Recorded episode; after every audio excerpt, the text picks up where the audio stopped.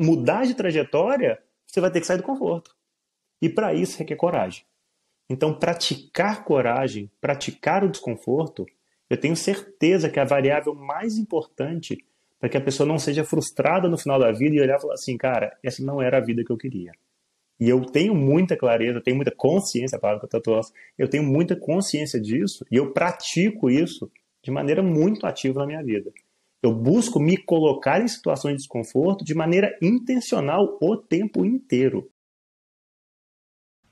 Fala, meus brutões! Seja bem-vindo no outro lado onde a gente vai viajando e explorando nas trilhas vastas da sua mente. Com quem? Com duas penas e uma grande vontade de correr. Gente, estamos aqui com o grande Rodrigo Cartacho. Rodrigo, tudo bem, irmão? Tudo jóia, bom demais. Obrigado aí pelo convite.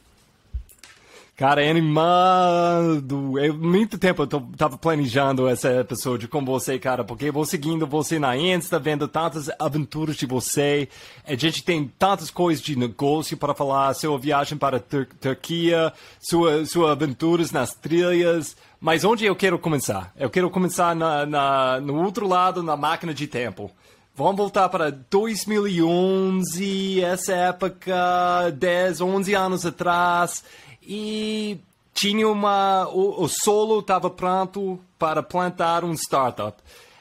Os, a Simpla. Então, pode explicar a situação, onde você estava na sua vida e como foi essa situação que tudo deu certo? Massa, não show de bola. É, tudo deu certo, tudo é muita coisa, né? Mas muita coisa deu certo mesmo.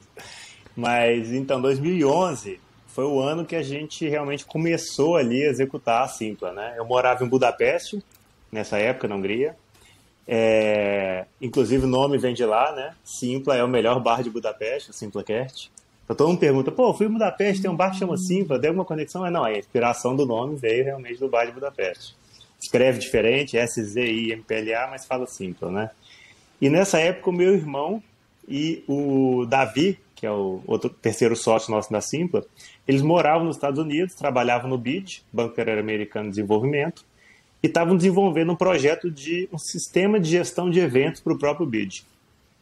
Então, nessa época, eles encontravam na Barnes Noble todos os fins de semana para poder desenvolver ali um modelo de negócio, porque eles viram que eles sabiam fazer um, um sistema para gestão de eventos, mas que existia oportunidade para o mercado né, privado e era o momento, igual você falou, super fértil para construir empresas de tecnologia e o mercado brasileiro, né? A gente, pô, empreendedor brasileiro reclama de que empreender no Brasil é difícil e tal, mas é um mercado de 200 milhões de habitantes, mercadaço, maravilhoso, difícil para um estrangeiro entrar, muito mais difícil, então a gente tem a barreira competitiva, então assim, é um mercadaço, né?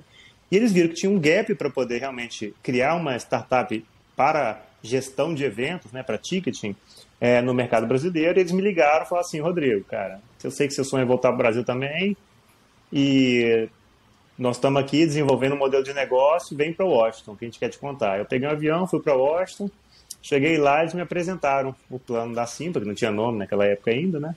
Mas falaram, cara, esse aqui é o plano de negócio, só que a gente sabe criar esse sistema, são os dois desenvolvedores. Você é esse produtor de evento, então você entende de evento, você é designer e você é empreendedor. Cara, você tem aquilo que a gente não tem. Então, assim, vambora? Aí, cara, em uma semana, a gente fez um sprint em Washington, que a gente colocou praticamente, cara, boa parte da, da, do front da Simpla no ar. Muita coisa que tem até hoje na Simpla foi desenvolvido nessa semana em Washington. Os três enfurnados lá loucamente fazendo. Tem coisa até hoje está em produção, que foi desenvolvida lá. E quando eu voltei para Budapeste, eu já tinha certeza. Era meu aniversário de 30 anos. Eu falei, cara, eu vou embarcar 100%. Eu tinha duas empresas ali em Budapeste, uma empresa de design web, muito focada em UX, e tinha também uma empresa de compensação de emissão de CO2. Ela era B2B e B2C, então já tinha muito de startup, tecnologia. Falei, cara, eu vou fechar tudo e vou voltar para o Brasil e tocar o terror para a gente lançar a Simpla. Aí, em 2011, a gente desenvolveu a Simpla distância todo mundo. Então, eu morava em Budapeste, Marcelo e Davi em Washington, e a gente contratou o Mihail em Honduras. Então, era aquela loucura, né? Porque fuso horários completamente diferentes ninguém no Brasil desenvolvendo produto para o mercado brasileiro, só que eu estava muito à frente no fuso. Então, meu fuso com o Mihail, por exemplo, o hondurenho, era, então, assim, eu virei o Batman. né? Eu virei um morcego, só trabalhava à noite, dormia de manhã, de dia, e fiquei um ano ali todo virado, e aí a gente desembarcou em 2011 no Brasil para testar, validar a hipótese da Simpla, com produtores de eventos que eram da minha rede e tal, e aí no começo de 2012 a gente lança mesmo, na, na época que eu acho que foi uma grande geração em Belo Horizonte, né? Foi a geração ali de São Pedro Velho, que era geração plataforma, né? Com tantos cases de sucesso que nasceram todos juntos ali naquele momento efervescente de Belo Horizonte, né? Que foi todo mundo se apoiou um no outro, foi sensacional. Então, você já tinha um pouquinho de maturidade entrando isso. Como ser humano, você tinha 30 anos, como cara de negócio, você já tinha várias empresas e eu quero entender de onde vem essa vantagem de você de ter tantas empresas. Eu acho que para uma pessoa na vida abrir só uma empresa já é uma já grande conquista, mas você faz isso como se fosse ah, é, é, é nada. E mas é, com essa é, é você plantou essa semente de simpla. Como foi esse processo de crescer? E, tipo, e seu próprio maturidade, como foi o progresso de você como um cara de negócio e você pessoalmente também, e vendo, essa é uma coisa que você plantou que no fim foi tipo quatro pessoas, eu estou cantando quando você começou, né? Era três fundadores, depois o Mihail veio, né? Quase, quase um quarto fundador. Ok. Ok. Três fundadores, mas no início foi quatro. Isso. E Por muito cresceu tempo muito rápido. Como... É muito tempo. Então, explica para mim esse processo e esse desenvolvimento da, da empresa. Legal. Uh, pegando a primeira parte da pergunta, é, assim, eu tive vários negócios antes da Simpla. Mas, cara, uma coisa que eu tenho muita segurança é que uma startup, né, a Simpla, ela é muito mais intensa que todas as empresas que eu tive antes juntas. A intensidade de construir uma empresa de tecnologia, ela é outro ritmo você tem ali, é muito parecido com a maratona, inclusive. Muito parecido. Né? Você, cara, não adianta achar que é corrida de 100 metros. Muita gente entra nesse meio, ainda mais quando a gente entrou, muita oba-oba em cima de startup, imprensa, né, e tal, não sei o quê. E todo mundo achava que vinha entrar, ia receber um investimento anjo, um série A, série B, série C, vendi, fiquei rico, maravilhoso. Sou o Zuckerberg, né? E não é, é muito mais difícil. A chance de sucesso é muito mais baixa. A jornada é muito mais complexa. Então você sai correndo igual 100 metros, achando, nossa, vão ser 100 metros, você morre, acabou. Morreu ali, já a corrida já era. Não é 5 km, não é 21, é 42, ou 42.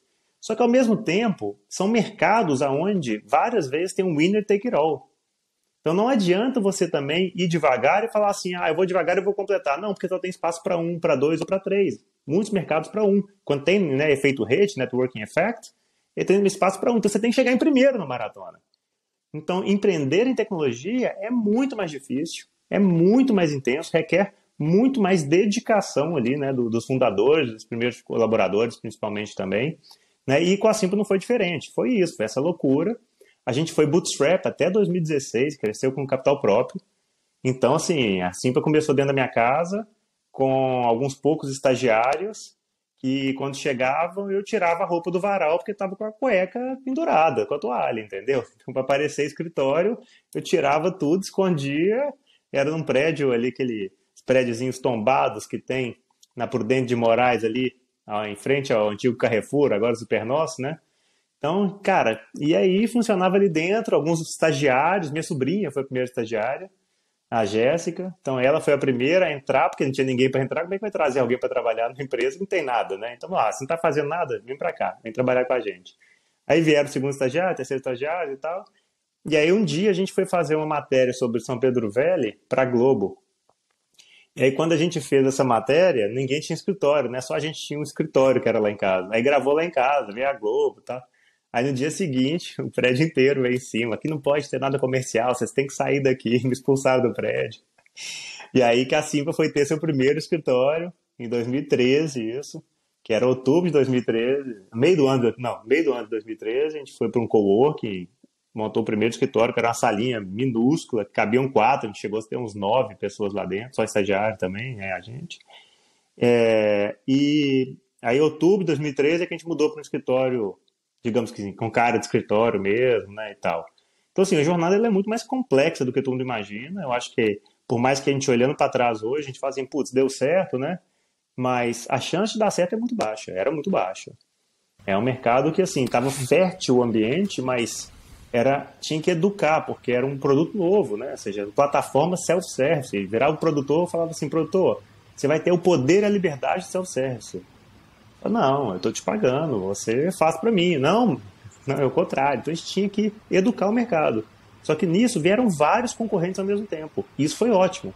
Porque no que vieram várias empresas ao mesmo tempo, ajudaram a gente a educar o mercado. Só que é aquela coisa, né? No final tem networking effect. Então o winner take it all. Então, por mais que muita gente entre ao mesmo tempo para educar o mercado, você tem que ser o líder, você tem que ir lá na frente, vai sair na frente, né? Então foi assim, extremamente intenso nesse período, educar o mercado, criar mercado, o concorrente super capitalizado, a gente não era capitalizado, o líder americano, Eventbrite, vindo para o Brasil, e aí, não, tentou comprar a gente, né, então queria, aí comprou outro, aí atrasou, depois entrou, quis matar a gente, não, que nada, banana para você, fomos para cima. É aquela coisa que realmente, assim, é as histórias que ninguém conta, né, que ficam ali nos bastidores, mas realmente, assim, a intensidade de uma startup não tem comparação. A nossa dedicação enquanto empreendedor também não tem comparação. A gente trabalhava 12, 13, 14 horas por dia durante 10 anos, sem fim de semana, praticamente, porque ainda a gente deu um business 24 horas, né? business de eventos, fim de semana pau quebra, muita coisa acontecendo e tal. E também desenvolvendo, fazendo coisa, porque isso é maior custo é de oportunidade. Se você tem uma chance de ser aquele winner, se você não foi winner, toda essa jornada não vai ter valido a pena. Então, assim, né, então, acaba que tem uma dedicação muito grande. Então, pessoalmente, como você lidou com isso? Porque depois, ok, no início, primeiro 100 metros, como você falou, você está indo, mas você acabou de começar. Você tem muita energia, você tem essa muita vantagem e tudo assim. Mas depois, 5, 10 quilômetros, a, a bicha pega. E durante esse processo, quando você começou a sentir isso, o que você fez pessoalmente para evitar um burnout, para evitar, tipo, em, em, correr em inglês, a gente fala, say, hit the wall, uh -huh. to hit the wall, tipo, é. boom, você acabou. Como você evitou isso? O que você fez pessoalmente para, para evitar isso? Legal, eu acho que tem como mitigar. Eu não vou falar a palavra evitar, não, porque na nossa geração mesmo ali, cara, eu acho que é muito raro alguém que não teve alguns burnouts, sendo bem sincero a pressão tremenda, né? E, enfim, tanto a pressão interna quanto externa, de investidor, de tudo. Ou seja, acho que é, não foi um, uma geração que foi muito saudável enquanto, enquanto, enquanto processo. A gente vinha numa geração anterior, que era a geração dos e-commerce, que falharam muito forte, poucos casos de sucesso. Então, os investidores tinham um mindset muito de, cara, agora tem que dar certo. Então, tinha, tem, tinha vários fatores ali envolvidos que eu acho que é, é uma. E, obviamente, o winner take it all, né? Então, assim, lidar acho que tem como mitigar, mas, assim, eu acho que o fato da gente ter empreendido um pouco mais velho também ajudou muito, sabe? Na Simpla. Os três éramos um pouco mais velhos, todo mundo já acima dos 30. E, cara, algo que você sabe isso muito bem, né? Quem é ultramaratonista, ultra trail runner, é, sabe muito bem que é a resiliência é a palavra-chave, porque na real você pode estar muito motivado, você começa super motivado, tudo legal, pá, não sei o que, está construindo, de repente consegue escritório, consegue. Mas a gente sabe que é uma maratona cabulosa, né? Tudo de tudo errado. A gente quase morreu várias vezes. Várias vezes, não sei nem contar. Uma vez meu irmão me perguntou, cara, você já contou quantas vezes a gente quase morreu? Né, na enquanto falei, cara, não dá para contar, não tem dedo suficiente para contar. E a gente foi lembrando as coisas, cara, ali quase, ali quase, ali quase, ali quase, ali quase. Então, assim, tem que ter uma resiliência muito grande que é é fácil você rodar quando tá tudo ótimo, quando você tá no 100 metros, quando você tá no 5, ou quando você tá na frente. Só que às vezes você tem que ter a resiliência tremenda, nem tá na frente, você tá atrás, você tem que buscar o primeiro. Né? Então, eu acho que essa característica que a gente tem, né, enquanto corredor, enquanto esportista, né, enquanto maratonista, maratonista, que é, cara, isso é uma vantagem competitiva tremenda para muita coisa na vida. Não apenas enquanto negócio, vantagem competitiva para ser o líder, ganhar, não, mas para tudo, para aquilo que a gente deseja, para tudo que a gente busca para os nossos sonhos, a gente tem muito mais resiliência para correr atrás dos nossos sonhos, né? E eu acho que o case foi, a Simpla foi um case disso, de extrema resiliência, sem capital até 2016. Nós, fundadores, a gente gastou todo o dinheiro que a gente tinha guardado a vida inteira. não vem de uma família que tem dinheiro.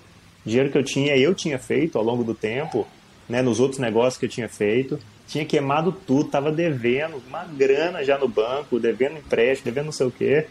E, e brigando no mercado com a galera capitalizada.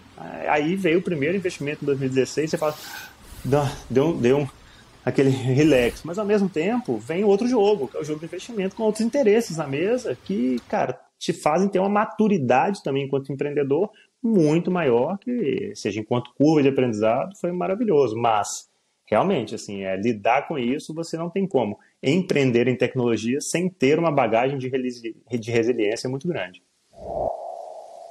Gente, rápido, rápido, rápido. Eu só quero falar, gente, eu faço esse podcast, é uma coisa que faz parte da minha missão.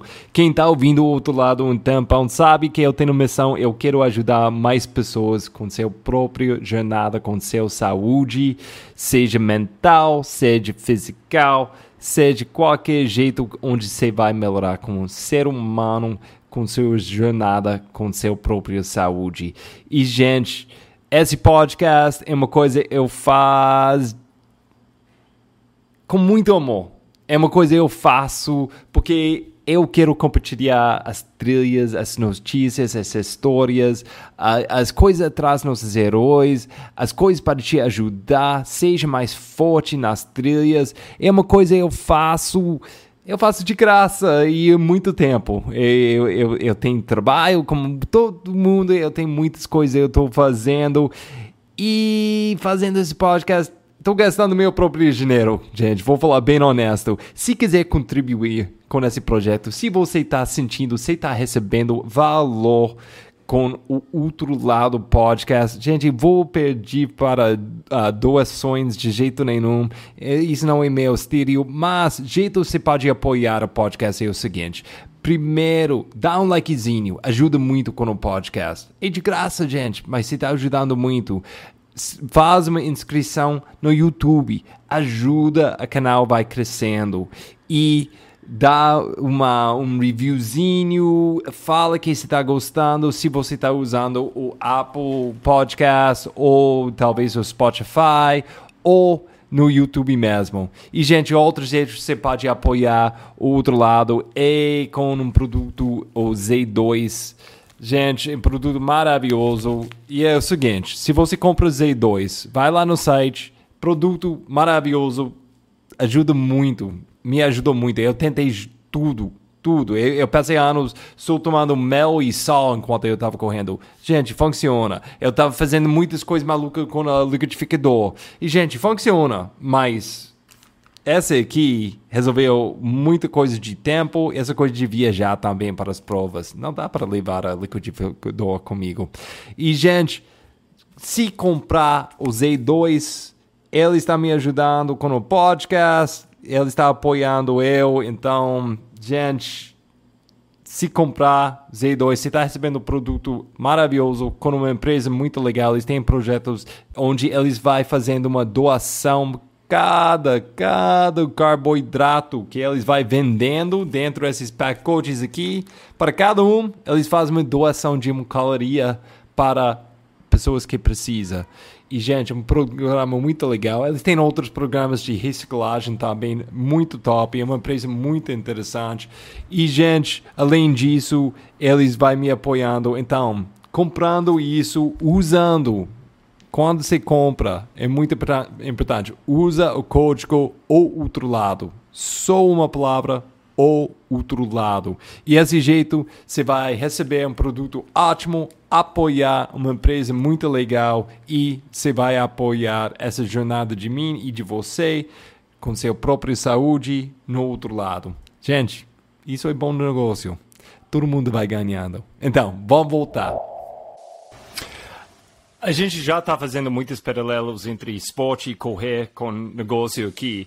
Mas eu, então, eu quero para você falar um pouquinho vamos voltar na máquina de tempo para voltar para ainda mais como um menino e uh, um moleque tipo jogando bola. Eu não sei eu quero para você falar um pouquinho do seu relacionamento com o esporte e porque eu sei para você foi uma coisa foi uma coisa muito mental também.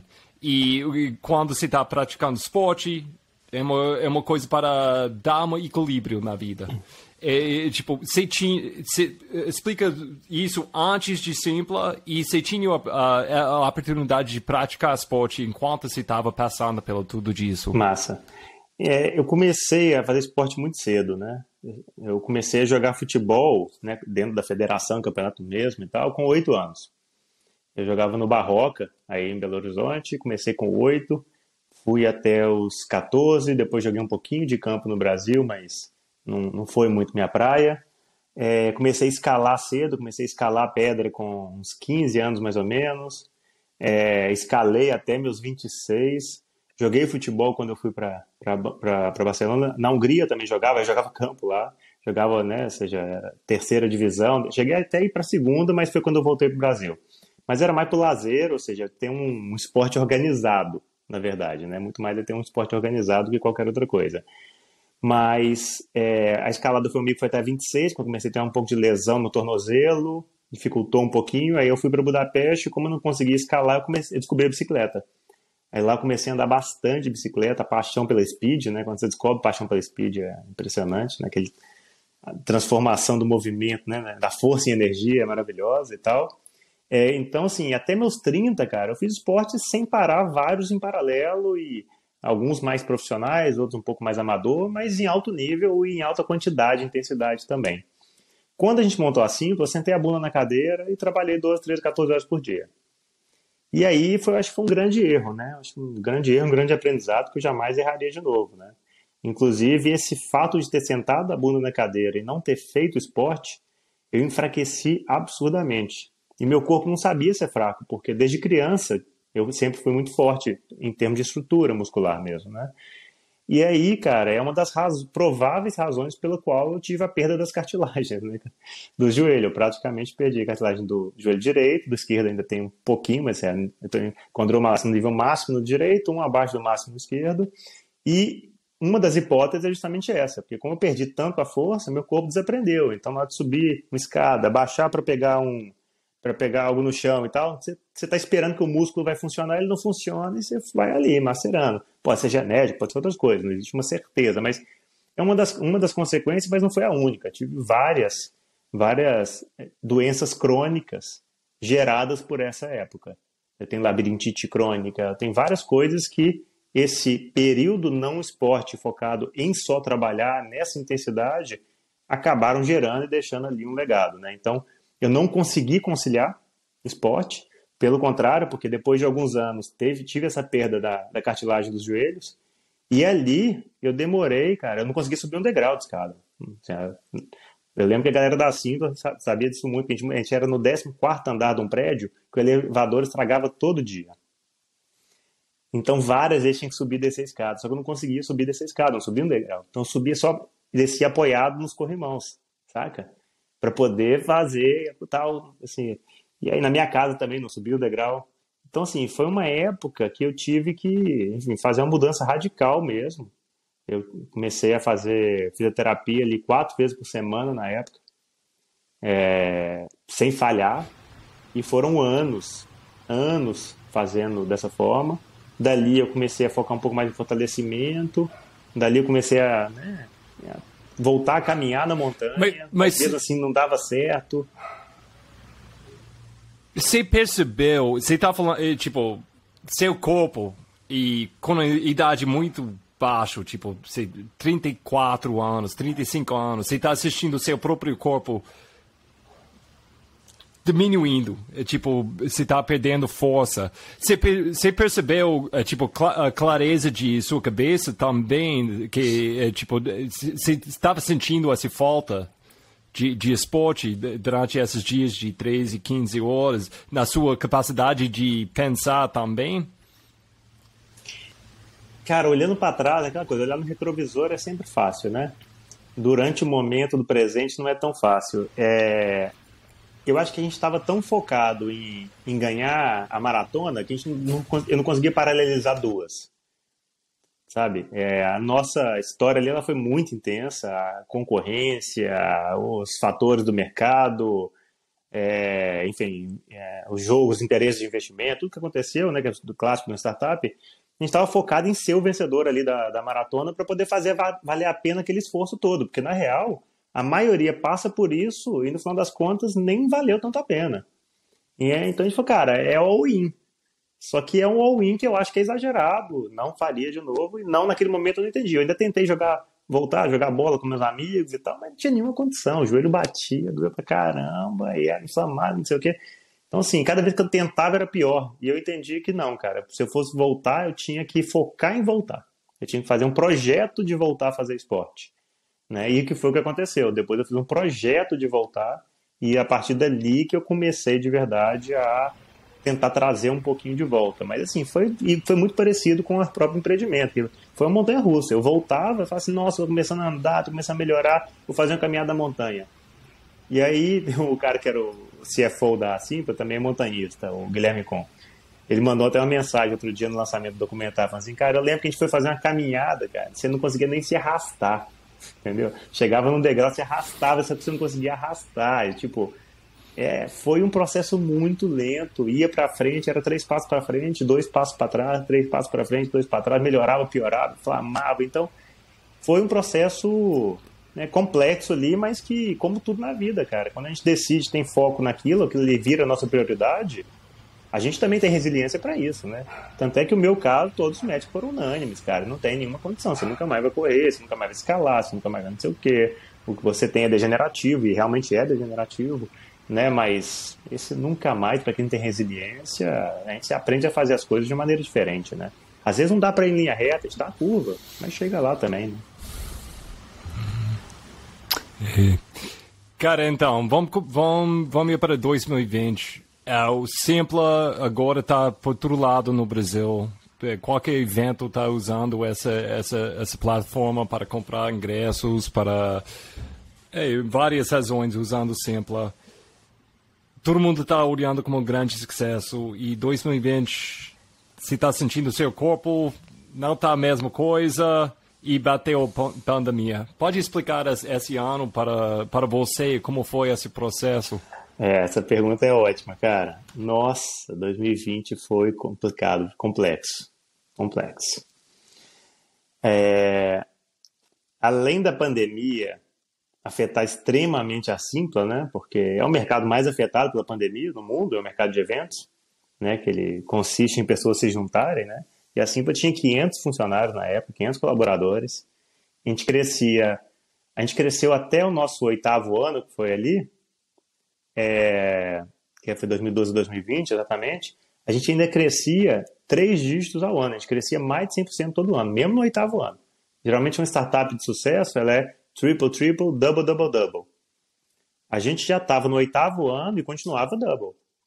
Então a gente mais do que duplicava todo ano, é aquela loucura, né, do, do, do crescimento, do Kepler, não sei o que, blá. E aí, cara, no meio dessa loucura toda, a gente lá, né, quase ganhando a maratona, de repente vem a pandemia e fala que seu mercado acabou, fechado, proibido. Porque é, vários empreendedores que, eu, né, que são meus, meus amigos, eles tiveram mercados que foram afetados em 20%, 30%, 50%, 70%. Não, o evento foi mais do que 100%. Porque a primeira coisa é que você cancela os eventos.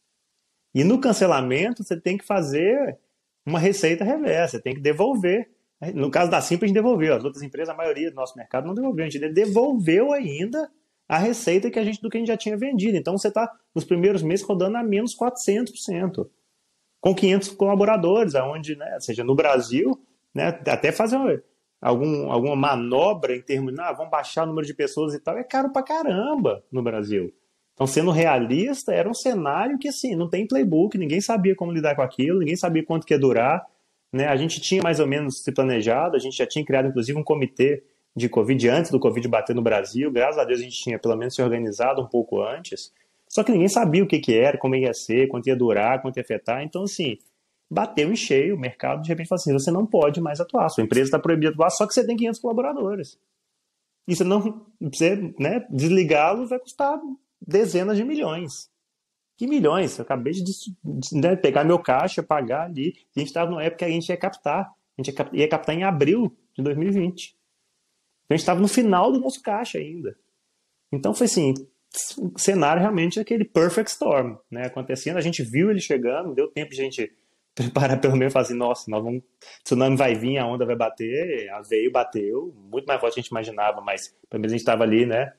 Sabendo que ela vinha. Eu lembro que a gente teve uma quarta-feira, cara, de cinzas, que foi significativa ali para quem trabalhava na Simpla, a diretoria vai lembrar bem, assim. Porque o carnaval ele é muito importante para a Simpla. Ele é uma operação tremenda no Brasil inteiro. E aí, cara, a gente faz um, né, uma força-tarefa pro carnaval. E aí, cara, rolou o carnaval, foi lindo, foi entrega maravilhosa e tal. E aí eu chamei uma reunião na quarta-feira de emergência.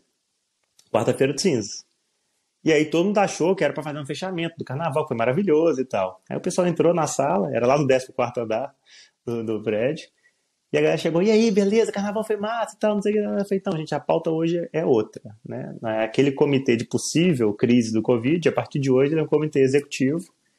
Covid está chegando, vai fechar o nosso mercado 100% e a gente tem que virar a chave hoje para 100% só focar em plano de contingência que a gente vai ter. Nós vamos cobrir, mas que é isso? Você tá doido, esse negócio tá lá na Ásia, não sei o que. Não, cara, a partir de hoje é 100% da diretoria, as melhores cabeças da Simpla, focadas em plano de contingência e tal. Só que assim, não tem playbook, não tem nada. E no meio desse caminho, além disso, né, meus pais são bem mais velhos. Meu pai, né, ele estava comentando, ele tem 94 anos, então minha mãe é um pouco mais nova, mas minha, minha mãe é doente e não podia pegar Covid de jeito nenhum. Então, além desse cenário inteiro estava lidando com Simpla, né, eu era o único filho deles que estava no Brasil, meu irmão foi para o Brasil também nessa época. Aí a gente, né, para poder lidar um pouco com isso, mas não poderia nunca pegar Covid, então foi a pessoa mais isolada e que eu conheci. Né? Eu, por isso, inclusive, que eu comecei, avançando um pouquinho nas perguntas, mas por isso que eu comecei a correr trail run, na verdade, né? Eu tava começando a correr só para testar joelho, ver como é que funcionava a fisioterapia, não sei o que, parará, mas quando veio a Covid, cara, eu tinha que correr na montanha, não podia ver gente. Eu brinco, eu vi mais cobra que ser humano, só que não é brincadeira. Eu via muito mais cobra do que ser humano durante um ano e meio da minha vida. Né? Então, assim, teve essa conexão ali também, mas é porque nesse cenário, né, não podemos passar por Covid, meu pai ainda passou por 19 procedimentos cirúrgicos nessa época ele teve várias coisas, de coisa grande a coisa pequena, né? Mas 19 procedimentos cirúrgicos, então parte desse período eu estava no hospital, então era lidando, da, lidando com a Simpla na pandemia, nesse cenário de caos, do hospital com meu pai e minha mãe em casa, que não podia ficar sozinha, tinha que ficar indo, ficar voltando. Foi um caos, turbilhão, assim, curva de aprendizagem tremenda, experiência de vida única que eu não gostaria de passar por ela de novo. Já foi uma vez, cheque suficiente, já tenho aquele know-how, mas não precisa repetir também não, porque realmente foi algo bem único, assim, foi um perfect storm, mas que é, obviamente, como tudo na vida, né? Te deixa mais forte, te deixa mais pronto, te deixa mais né, esperto, resiliente, deixa mais. Quem sabe aproveitar isso, pelo menos, para poder né, amadurecer enquanto eu, é algo que realmente foi transformador para mim e para minha vida, com certeza. Então, nesse processo, tudo que você está falando, toda essa, vamos falar, merda que estava acontecendo, mas foi importante que passou. O que você estava pensando sobre seu relacionamento com Simpla? No fim, é, tipo, você ainda está no board aí, mas você resolveu, tipo, dar uma saidinha, né? Como foi essa decisão para você? Tipo, porque uma coisa assim, eu não sei, é uma, é uma, é uma esposa para você, é uma namorada, é um neném? Qual tipo de relacionamento você tinha aí? E para cortar isso, no, qualquer relação assim nunca é fácil. Como foi esse processo para você? Então, cara, é um, é um, é um filho, filha, né? Porque simples ali é feminino ainda, simples, simples. É uma filha, cara. A gente tá bom. Né, botando no mundo, fizemos nascer, fizemos crescer, né? Todos aqueles desafios. Mas, na verdade, assim, é, isso é uma coisa que eu falei pouco até hoje, mas é, eu já entrei no projeto da Simpla com a ideia de sair dele. Né? Eu acho que, como tudo na vida, a gente tem ciclos onde o nosso objetivo tem que ser nosso curso de aprendizagem. Né? O que, que a gente vai conseguir realmente aprender, construir, curva de construção e de aprendizagem com aquilo. Então, eu nunca entrei na Sim falando assim, nossa, isso aqui vai ser para minha vida inteira enquanto né, operação, enquanto executivo e tal. Realmente, acho que é uma visão de acionista diferente da de operação, mas ah, quando eu decidi sair, que foi ali depois que a gente estabilizou na pandemia, eu peguei o começo da pandemia inteiro e a partir dali a gente começou a transição, Mas eu já tinha o projeto de transição anos antes, muitos anos. O que eu não consegui foi executá-lo antes.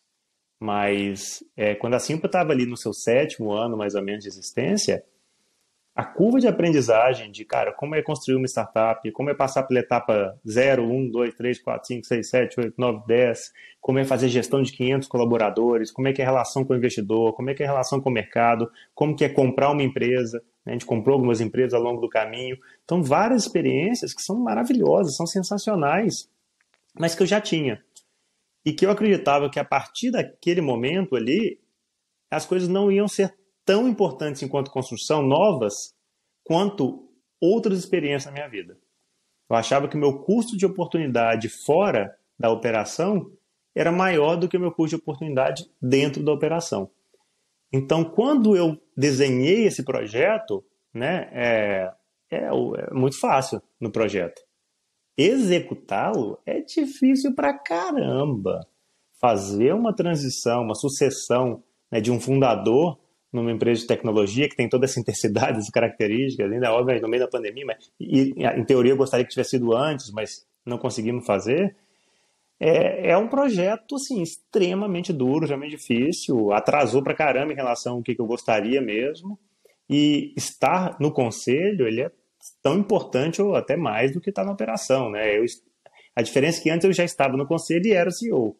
Só que todo mundo só enxergava o CEO, mas eu sempre tive no conselho da Simples, sempre tive né, comandando estratégia ali mais de médio e longo prazo, relação com os investidores, garantindo alinhamento de interesses futuros da empresa, trazendo isso para o presente. Então, mas era uma coisa que ninguém enxergava. Acho que aquele momento foi um momento que separa as duas cadeiras e fala assim, opa, não existem duas cadeiras, né?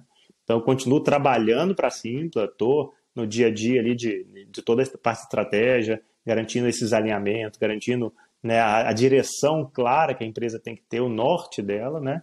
É, mas a operação em si, eu acho que a curva de aprendizagem ali ia ser baixa comparado a todas as experiências que eu, né, pessoa física Rodrigo, é capaz de viver em outros ciclos, em outros projetos, em outras esferas, não necessariamente negócios, né? Inclusive, muita coisa de, a maioria do que eu venho fazendo hoje são projetos sociais, né? seja que impossível, seja na Humus, ou seja, boa parte do meu tempo é dedicado a construir novos tijolos ali para o Rodrigo, mas não necessariamente são tijolos de negócio que buscam retorno financeiro, pelo contrário, né? Mas que são tijolos que, cara, vão me construir, continuar me construindo. Eu acho que a gente tem que estar eternamente em construção. E ali eu acho que a construção ia ser baixa já comparado a tudo que eu tenho vivido hoje, uma vez que eu saí ali da operação. Cara, você já deu um pouquinho de spoiler, mas dentro desse processo de acabar com, de sair a simples, você começou a correr. E é uma coisa que você, você fala, tipo, você não, você não tinha capacidade de correr, então, então o que você fez? Você correu. E você correu muito. Você, como foi, como foi isso para descobrir esporte de novo?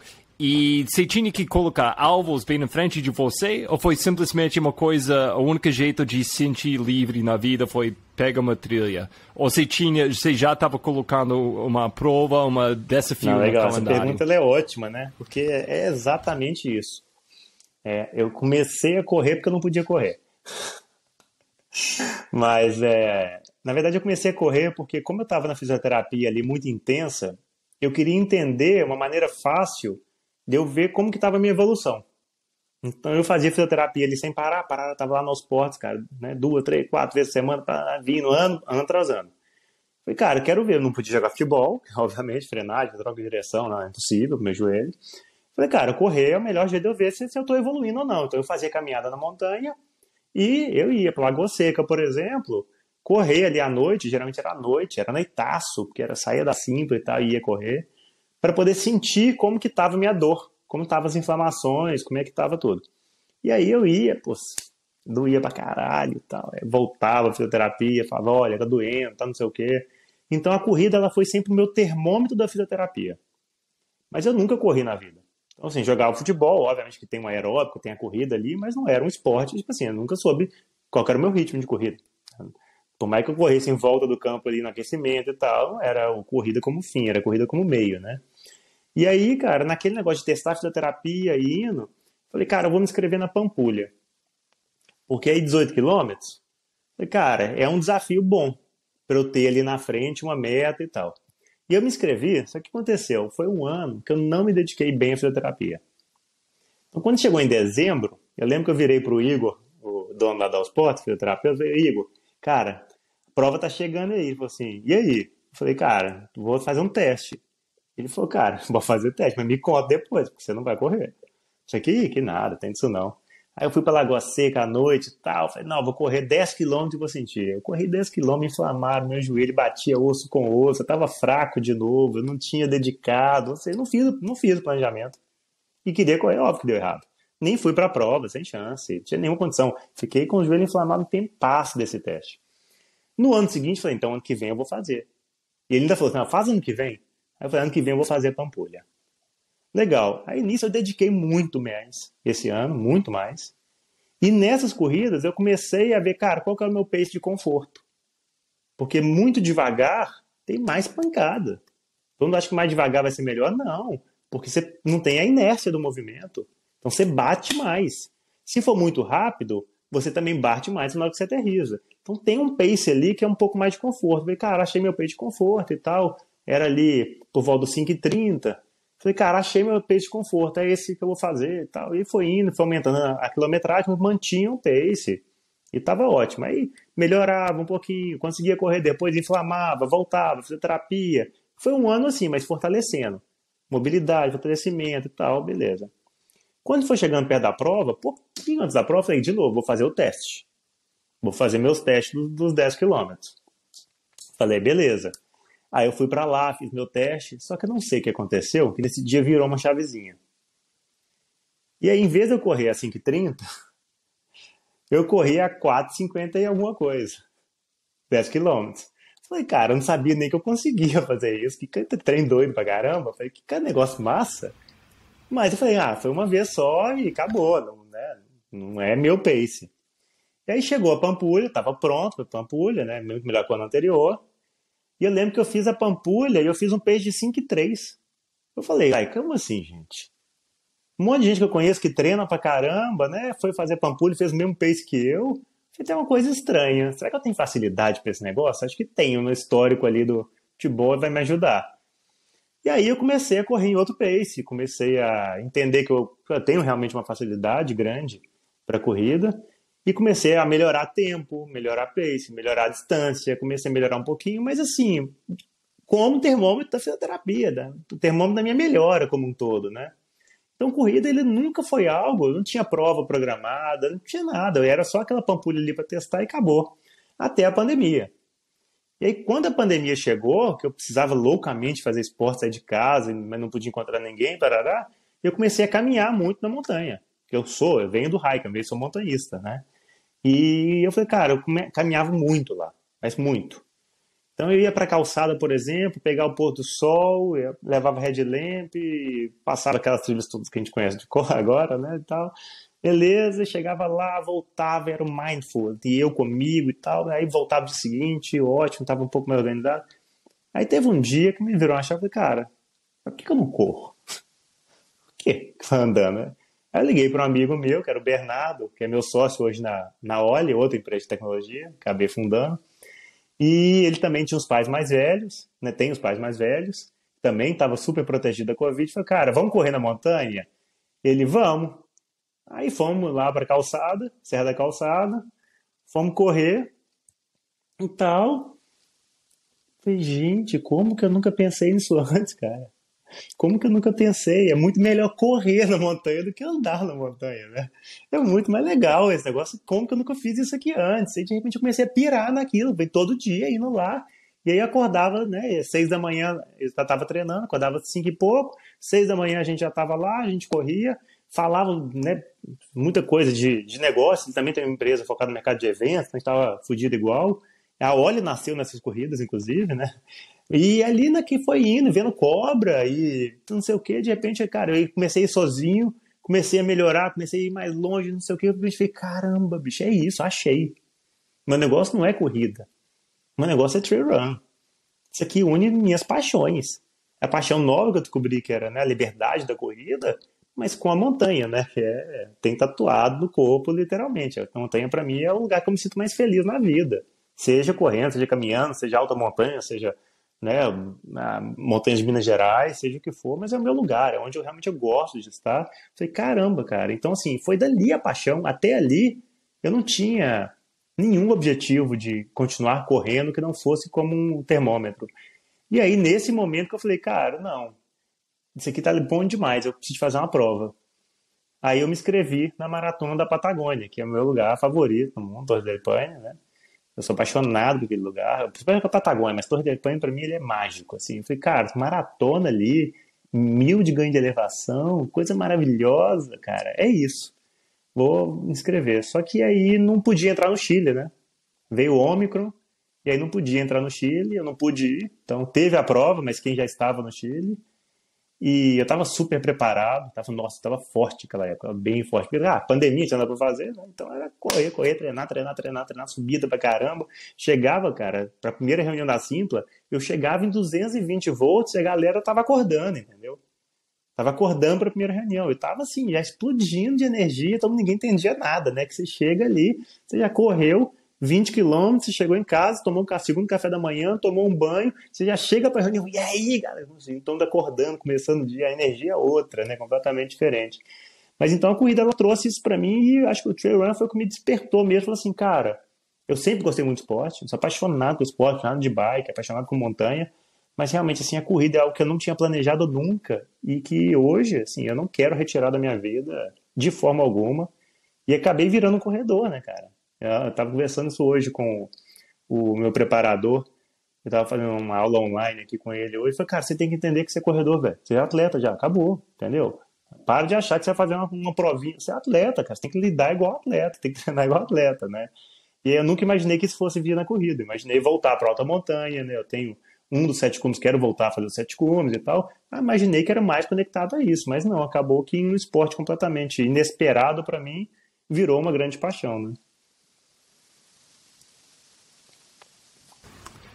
Cara, e nesse processo, você começou a documentar coisas. E uh, você acabou de lançar uma, um short, um, um filme sobre so, essa vivência, esse processo de redescobrir seu corpo, redescobrir tantas coisas na vida e descobrir um novo contato com a natureza. Uh, pode falar um pouquinho sobre sua decisão de fazer um documentário? Por que isso foi importante para você? Massa. É... Bem, para quem não viu ainda, é um documentário que conta um pouquinho essa história minha com a corrida e que termina na, na Maratona da Patagônia, né? Que é, foi exatamente aquela prova ali como o grande personagem ali também presente no documentário. É, tá no YouTube, quem quiser, é só buscar lá, chama Irreversível. Mas a ideia de documentar era, era isso, porque para mim era o final de um processo, a Patagônia. Ela era falar assim, cara, não, sim, você é capaz de correr, é, independente do que todo mundo falar, né? Ou seja, a gente tem que sempre buscar fazer o que pode com o que tem. Eu não tenho joelhos bons e aí faz parte. Hoje eu fui correr aqui em Lisboa, cara, meu joelho esquerdo bateu quatro vezes o osso no osso, tá todo inflamado. E aí eu tava correndo com uma amiga, ela falou assim, cara, você quer parar? Eu falei, não, você faz parte da minha vida. Minha vida é isso aqui. Correr para mim é isso. É, é lidar com isso, que eu tenho irreversível, né? mas né? Inclusive o nome irreversível. É, mas, cara, é, eu tenho que lidar com isso porque é, é o que eu quero e tá. Então, Patagônia, ele mostrava um pouco essa história de, de resiliência ali mesmo, né? E tal. Eu falei, cara, eu quero, vale a pena documentar isso para mostrar para as pessoas, tentar inspirar um pouquinho de que, cara, a minha história não é uma exceção.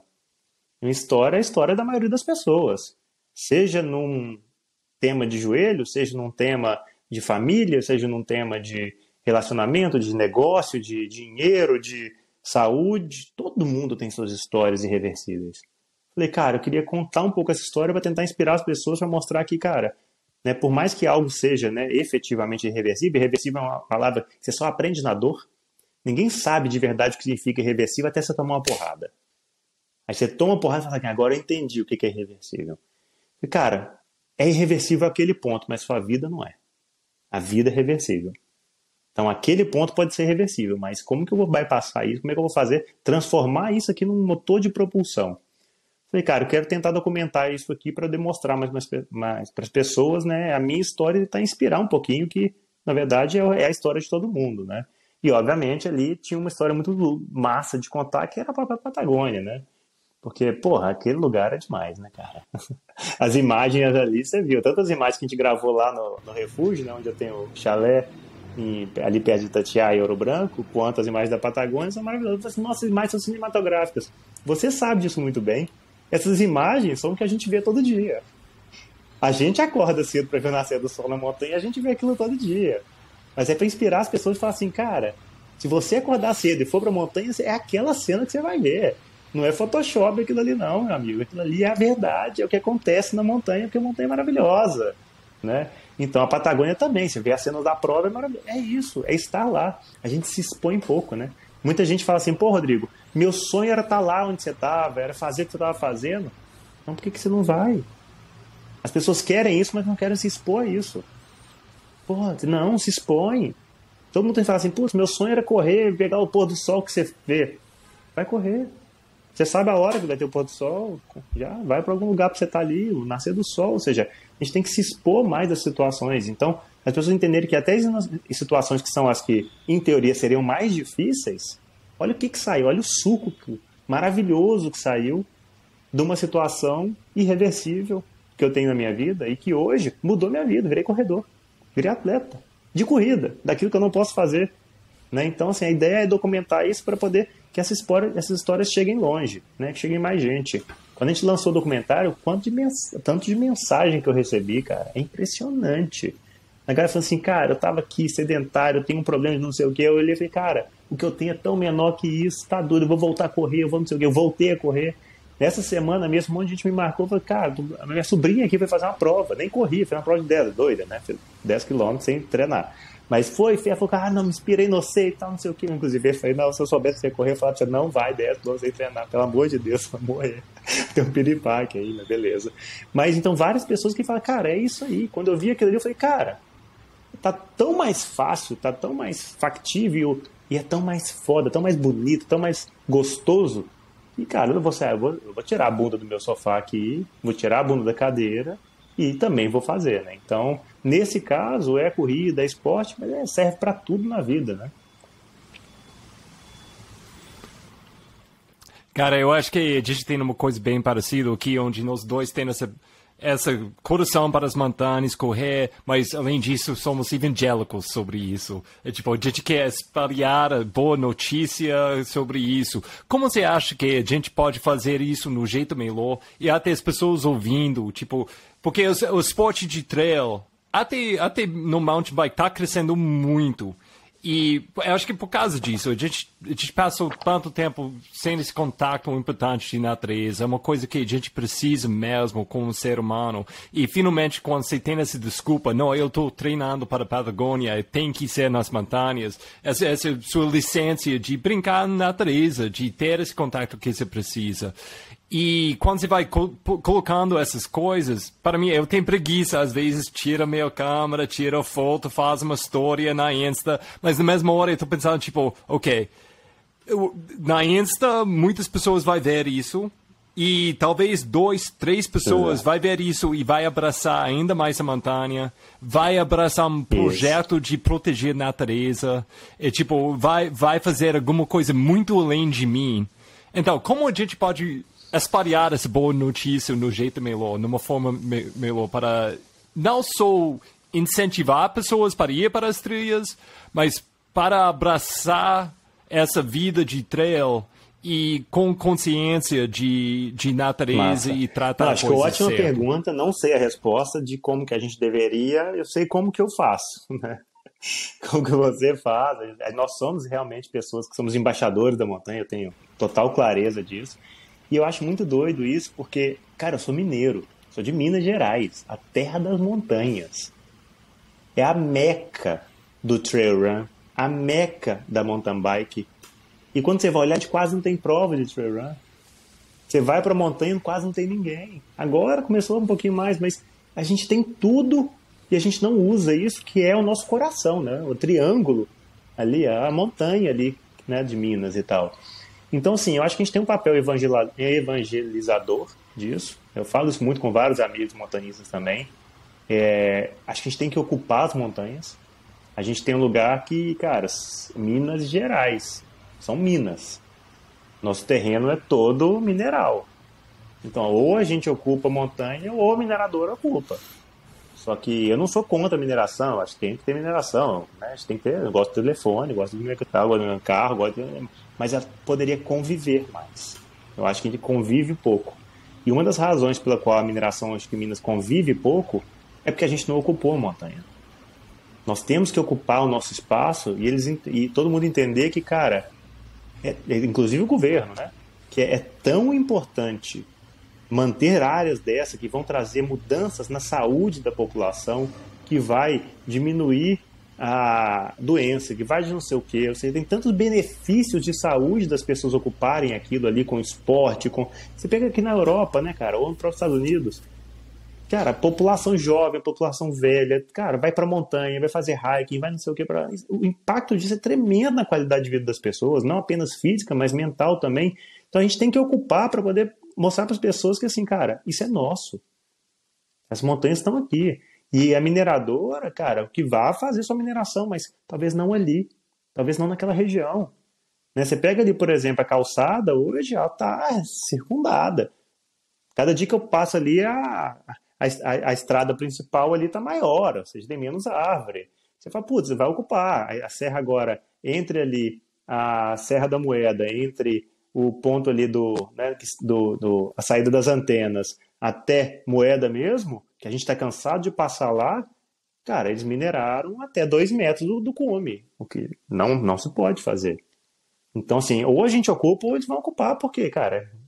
Então, assim, poderia coexistir, poderia chegar uma distância grande, manter aquilo ali como um parque para a população, poderia. Vai ter menos lucro? Vai ter menos lucro, mas tem lucro suficiente. Diminui um pouquinho, vamos coexistir. Eu acho que a gente tem esse papel de evangelizador, porque na real, cara, as pessoas que têm essa convivência com a montanha, e somos vários desses, temos vários amigos, nosso, a maioria trabalham também, é, é, também tem esse mesmo mindset, cara, que é, são pessoas que são completamente diferentes, enquanto, cara, muito melhor resolvidas.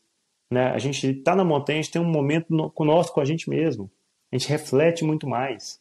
A gente tem uma saúde melhor. A gente tem uma visão de vida muito mais ampliada. Então, assim, tem tantos benefícios que cabe a gente transmitir essas mensagens, seja no Instagram, seja no documentário, seja criando né, grupos que, como né, o Boi Preto, por exemplo, né, que é um grupo ali que criou uma, uma rota super importante ali hoje para Minas Gerais, quanto o projeto das trilhas que a gente tem de mountain bike ali é, na região de Belo Horizonte, ou seja, tem vários mecanismos que trabalhando em conjunto tem que criar essa aura, essa essência que é usemos a montanha, porque a gente está achando que a gente está usando a montanha, na verdade, cara, a gente está é, se beneficiando tremendamente daquilo. Só que para isso requer, obviamente, preparo. Então muita gente fala assim, cara, o meu sonho, cara, é fazer subir montanha igual você tá. Não, mas tem que ter preparo. Eu te ajudo. Que montanha que você quer subir? Deixa eu te falar que roupa que você precisa, que equipamento você deveria ter. Porque ir para um ambiente como esse é um ambiente que vai ter obviamente, seus perigos, né? Um ambiente selvagem, natureza, né? Então vai ter risco de queda, risco de bicho, risco de. Então tem várias coisas que, cara, deixa eu te ajudar, porque estar nesse ambiente requer ter alguns cuidados, alguns preparos, algum conhecimento. Então acho que cabe a gente também não é só divulgar a montanha, mas ajudar as pessoas a estarem mais preparadas para estar na montanha, para que elas curtam a montanha e não a montanha seja um lugar de perrengue, seja um lugar de alegria, porque a montanha tem que ser muita alegria. Óbvio que a gente passa perrengue de vez em quando, inclusive a gente adora perrengue. Mas é, o overall dela, cara, é um espaço que você tem que estar assim, se sentindo muito bem, e não se sentindo acuado, não se sentindo com medo, se sentindo preocupado, né? Então acho que a gente tem esse papel. Se é via rede social ou não, se é via documentário ou não, aí são outras questões que é. acho que não importa muito a mídia. O que importa é que a gente consiga transmitir essa mensagem, fazê-la chegar nessas pessoas que às vezes, cara, falta só isso para ir. Eu conheço muita gente, mas muita gente que começou a ir para montanha, seja hiking, seja correndo, seja bike, por, pela mensagem que a gente passa toda hora. Fala, cara, eu vejo tantos lá que eu quis ir também. De repente eu cheguei lá, nossa, esse negócio era muito bom. É, é isso, cara, é muito bom.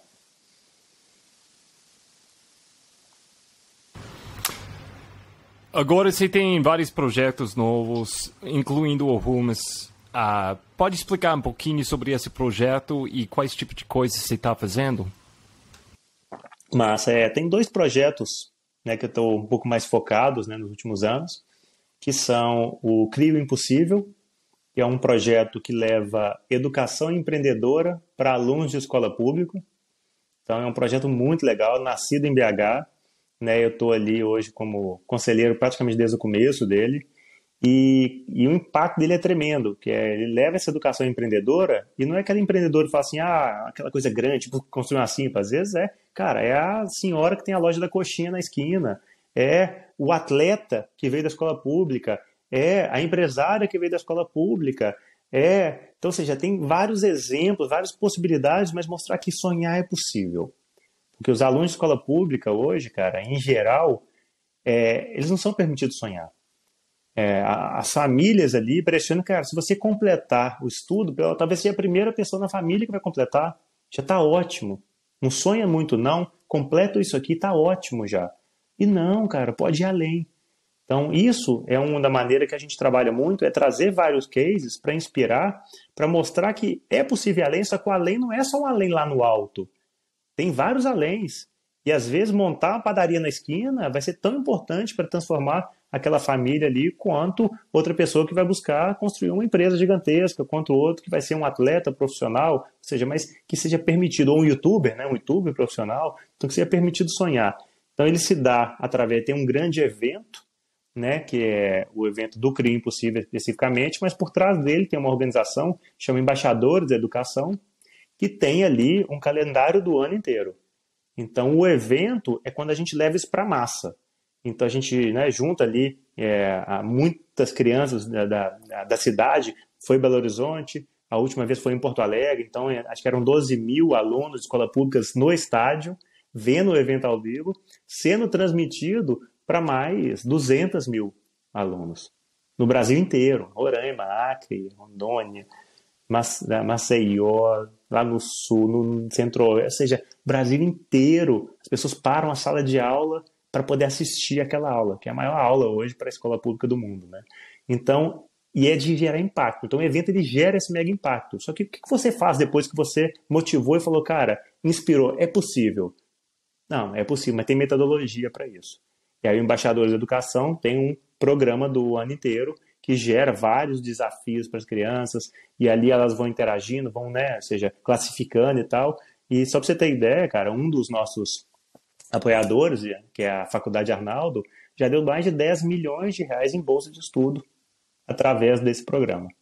Então, assim, é coisa de altíssimo impacto, é muito grande, chega em muita gente, então é maravilhoso, assim, as pessoas deveriam conhecer mais mas ele já tem um impacto tremendo. A última vez foram 200 mil pessoas online e 12 mil ali no estádio, né? Isso é muita gente olhando para o universo escola pública brasileira, né? Que pararam naquele dia para assistir essa aula inspiradora. E o outro projeto que eu foco bastante é a Humus, que é um projeto bem diferente. Ele é focado em resposta a desastres naturais. Então, desastres, né? Que acontecem aí não só no Brasil, mas no mundo. Então, seja um terremoto, seja um deslizamento de terra, né, seja é, um tsunami, a gente não foi ainda, mas poderia ser, ou seja, desastres naturais, e precisa fazer uma resposta de resgate àquilo. Então, é uma organização que foi criada majoritariamente né, por bombeiros, né, ou bombeiros que estão hoje né, já ali, é, não, já não estão nativos, já estão reformados, né, e o Léo, que é o criador mesmo, ele, ele abriu mão de ser bombeiro para poder montar essa organização. Então, mas é um universo de muitos bombeiros, com algumas pessoas que não são efetivamente bombeiros, que focam nisso, é garantir resposta rápida a grandes desastres naturais, que hoje realmente é um grande gargalo no mundo. Né? A gente viu isso, por exemplo, a gente foi para o Haiti no terremoto de 2021, e, cara, assim, é uma zona no sul do Haiti super perigosa e, sinceramente, ninguém foi para lá. As organizações do mundo não foram para lá, porque você tem que atravessar uma zona de milícia, é perigoso pra caramba, é difícil demais de atuar e tal. Então, assim, é, quando a gente foi, por exemplo, para Petrópolis, Petrópolis tinha uma área que estava com muita densidade de, de, resgate, que era muito midiática. E a gente foi para uma área não, não midiática. Então, assim, a gente conseguiu resgatar várias famílias ali, várias pessoas ali, infelizmente eram vítimas, eram vítimas fatais, nós conseguimos né, resgatar, é, recuperar, nesse caso, não é resgatar, recuperar várias vítimas que estavam ali numa área que não tinha mídia, que precisava, e a família estava ali, pedindo pelo amor de Deus, né? Porque a pessoa fica ali do lado e tal, esperando, precisa daquela dignidade ali para a família. Recentemente a gente foi para a Turquia, que aí é um cenário também de terremoto, que é um cenário bem diferente. Na linha da Turquia é um cenário devastador, as pessoas não têm dimensão do que, que foi a Turquia, porque desde dia 14 de fevereiro, se não me engano, o governo parou de dar informação de quantas vítimas efetivamente foram, né? Quando a gente chegou lá, logo a gente saiu no dia do terremoto, só que demoramos muito para chegar, demoramos quase dois dias para chegar na zona quente. E quando a gente chegou, cara, lá, e é um cenário muito duro, porque era muito frio, né? Em Elbistan mesmo, a primeira cidade que a gente chegou, era à noite era menos 20, menos 22, né? Então é um cenário muito difícil de você conseguir trabalhar. É uma cidade de 160 mil habitantes, que só tinha um prédio que ficou de pé, não condenado. Ou seja, a maioria caiu, dos que ficaram de pé eram condenados. Só tinha um prédio que não foi condenado, que era uma escola que virou meio que um QG. Então, uma situação assim, né, tremenda. Imagina, 160 mil pessoas, só um prédio ficou de pé não condenado. Então, assim, é, é um desastre de magnitude assim, de centenas de milhares de pessoas que morreram efetivamente ali e que precisa dessas equipes de resgates com conhecimento, porque a maioria desses resgates estava sendo feito pela população local, que não tem conhecimento, tem muita boa vontade. Mas às vezes, quando você tem muita boa vontade sem conhecimento, uma situação como essa, a gente via muitas vezes um lugar que tinha ainda pessoas com sinais de vida é, e eles entrando com máquina pesada. E você não pode entrar com máquina pesada onde ainda tem pessoas vivas. Então, assim, essas equipes de resgate internacionais que foram para lá, associadas à equipe da FAD, que é a de resposta a terremotos deles, para coordenar essa massa crítica de voluntários que não tinham conhecimento, que tinham maquinário, tinham vontade, tinham ferramenta, mas precisa dessa coordenação, né? Trabalho, obviamente, super duro, muito difícil de ser feito, extremamente arriscado, mas, cara, que é, assim, acho que é quando você está lá e tem a família ali do lado desesperada, pedindo pelo amor de Deus para você resgatar a filha, né, a esposa, a mãe, o marido, né, é um trabalho super nobre, mas que ele não é glamuroso. Definitivamente, ele não traz tanta visibilidade igual outros projetos sociais, porque ele é muito importante para quem está ali na ponta, mas ele não traz um glamour, pelo contrário, é um trabalho muito duro, muito complexo de ser feito, mas é, é, é lindo, né? É lindo fazer isso. Cara, você tocou vários pontos muito interessantes aí, mas um deles foi essa vantagem de conhecimento e é raro pessoas têm a oportunidade de colocar os dois juntos.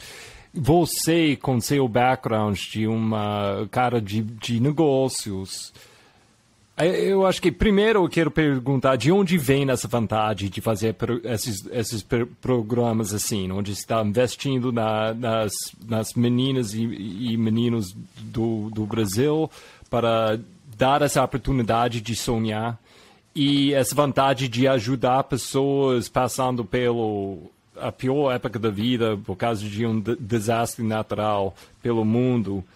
Primeiro, de onde vem? Segundo, qual tipo de papel, qual tipo de conhecimento você pode of oferecer que é diferente por causa do seu background?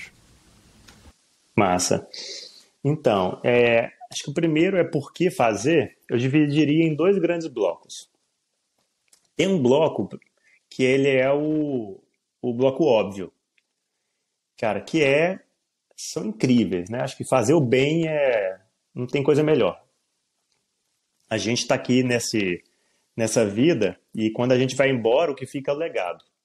Eu acho que nós, enquanto seres humanos, nós temos a responsabilidade de deixar ali um amanhã melhor que o hoje. Todo, por isso que a gente está aqui hoje, né? Porque alguém fez isso. Então, eu acho que ter esse legado de, cara, de fazer o bem, de tentar melhorar a vida. Olha quantas pessoas foram transformadas, quantas crianças foram transformadas pelo projeto do crime possível. Sabe, quantas famílias foram tiveram a dignidade recuperada por causa do trabalho da OMUS. Né? E você está transformando completamente a vida daquelas pessoas. Você deixa um legado né, nessa passagem nossa aqui pela, pela, pela, pela Terra, pelo mundo, que a gente não consegue mensurar, nem tem que mensurar. E eu acho que todo mundo deveria ter isso, talvez mais ou menos, mas todo mundo deveria ter isso como um grande objetivo de vida, né? Não talvez o único, mas pelo menos um dos grandes objetivos de vida, porque eu acho que é nossa responsabilidade. Mas tem um lado também egoísta. né? Eu acho que a gente pode falar a parte bonita, mas tem um lado que, cara, eu quero viver uma experiência que eu não tenho.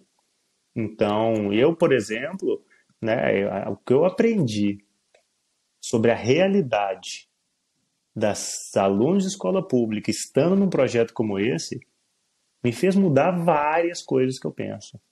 Me trouxe conhecimento, uma bagagem tremenda por estar exposto àquele projeto, por estar participando dali, por estar entendendo como que ele funciona, mas também como funciona a vida das pessoas que estão sendo impactadas por aquela ação.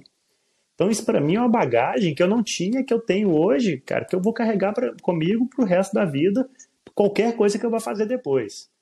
Quando a gente pega ali a trajetória da Humus mesmo, né? Cara, eu não tinha conhecimento de resgate em desastres naturais. Então, eu tenho curso de primeiros socorros, é, curso de resgate em montanha, mas não tem nada a ver com ele ali. É um aprendizado que vai além do técnico, porque o técnico é impressionante, é muito, é muito técnico, é muito legal ter esse conhecimento, mas, cara, é tá ali entendendo, cara, qual é a, a, o impacto disso, cara, naquela região, naquela comunidade, naquela família. Isso ali é algo que também eu vou carregar para mim. E assim, então a gente acha que às vezes a gente tem que construir tijolos que são lineares, né? Ah, eu virei um especialista nisso, eu construí isso, eu construí. E eu não acredito. Eu acho que a gente tem que ser eterno generalista. Por mais que a gente vire especialista em algumas coisas, a gente tem que ter sempre aquele exercício proativo e consciente, adoro a palavra consciência, de buscar conhecimentos que nós não temos. Aí você fala assim, ah, mas para que isso vai usar? Não importa, cara. Nosso cérebro cabe um monte de coisa. Construa sempre tijolos que você não tem. Principalmente tijolos que te ajudem a ampliar o seu campo de visão. Então, esses dois projetos são projetos que hoje eu estou que me ampliaram tremendamente meu campo de visão. O que, que eu vou fazer com isso? Na perspectiva egoísta, não sei, mas também não importa. Vai ser útil, vou usar, vou fazer. E provavelmente terei outros projetos que não são esses dois que vão me ampliar, mas o conceito por trás, que é o conceito proativo e consciente, é em vez de estar numa etapa da vida que eu falar assim, nossa, eu sou muito bom em tecnologia, sou muito bom em gestão de empresas, sou bom em não sei o quê, eu vou ficar melhor nisso. Seja melhor nisso. Cara, aquilo ali eu já tenho o suficiente. Meu pareto disso já tenho. Né? O 20-80 ali eu já tenho. Eu não quero ser o 100%. Eu quero ser mais 20-80 em outras coisas, porque o legado que a gente vai deixar no mundo é muito maior se a gente conseguir de verdade fazer cada vez, cada degrau que a gente subir, a gente ampliar. Cada ano né, da nossa vida a gente amplia. E aí, obviamente, nosso campo de visão sendo maior, você consegue construir coisas muito mais relevantes, mais importantes e tal. E da segunda parte, que é em relação ao que, que eu carrego desse background, cara, muita coisa. Muita. Porque no final das contas, cara, é gestão, é projeto. Então, hoje, por exemplo, no é impossível, cara, eu estou no conselho ajudando coisas de governança, porque é a instituição que ficou grande. A responsabilidade tremenda. A ONG tem uma responsabilidade tremenda, porque lida com o dinheiro dos outros. Então, questão de governança, por exemplo, eu estava na reunião essa semana sobre governança com, com Crio Impossível, Compliance, não sei o quê, para que, que é um background meu do business que ajuda demais ali, porque eu tô, tô anos luz ali à frente do que a galera está ali hoje, né, não construiu esse background ainda. Então você ajuda com mas também tem a gestão, você tem a questão de relação com grandes marcas. Esses projetos precisam ser financiados, não tem como. Então cada coisinha daqueles tijolinhos que eu usei para construir ao longo da Simpla, aquele tijolo é seu, ninguém tira mais. Então aquele tijolo você pega ele e fala assim, deixa eu usar ele agora nesse projeto do Crime Impossível. Na Humus a mesma coisa, cara, gestão de pessoas. Na Humus, boa parte do, tra do trabalho é gestão de pessoas seja das equipes que estão em campo, seja a própria ONU, seja a equipe que estão em volta, seja as famílias que estão em volta. Tem ali uma gestão de projeto tremenda. E, obviamente, em tudo isso vai estar sempre aquela questão do, da resiliência. Vai ter, né, nesse caso da ONU, resiliência no último nível, né, porque é muito complexo ali em campo e tudo mais. Mas construir um crime possível, construir o, o, o embaixador de educação, construir uma UMO, no final das contas, é construir uma empresa. Elas são ONGs, mas tem a mesma estrutura, vários desafios parecidos, alguns um pouco né, muito parecidos, outros menos parecidos, mas no final é construir uma entidade, né, construir uma organização que tem ali um objetivo comum para aquela organização. Então esse background, obviamente, ele é extremamente útil, mas de novo, é, e essa é a importância de a gente construir tijolos nossos, né, e carregá-los ao longo do tempo, porque a gente sempre vai usar A gente vai pegar um tijolo daqui e usa naquele projeto ali. Então, quanto mais a gente constrói, quanto mais a gente amplia as possibilidades disso, obviamente a gente vai construir coisas diferentes do que a gente teria planejado no caminho tradicional, né?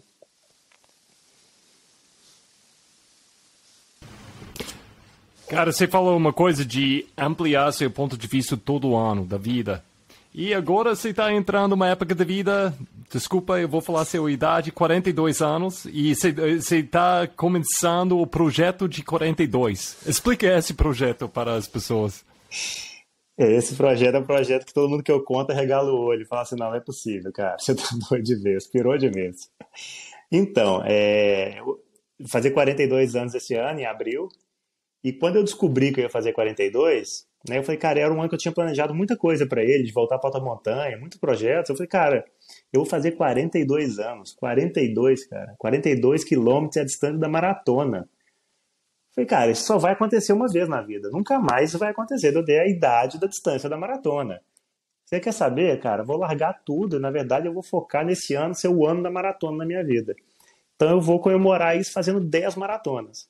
Lembrando que é uma pessoa que não deveria correr, que se inflama toda hora, toda hora, anda três casinhas para frente, uma para trás, não sei o que. Eu falei, cara, eu vou fazer dessa. E quando eu vou para todo mundo que entende o meu contexto, porque eu não sou uma pessoa que tem ali um corpo muito preparado para isso, né?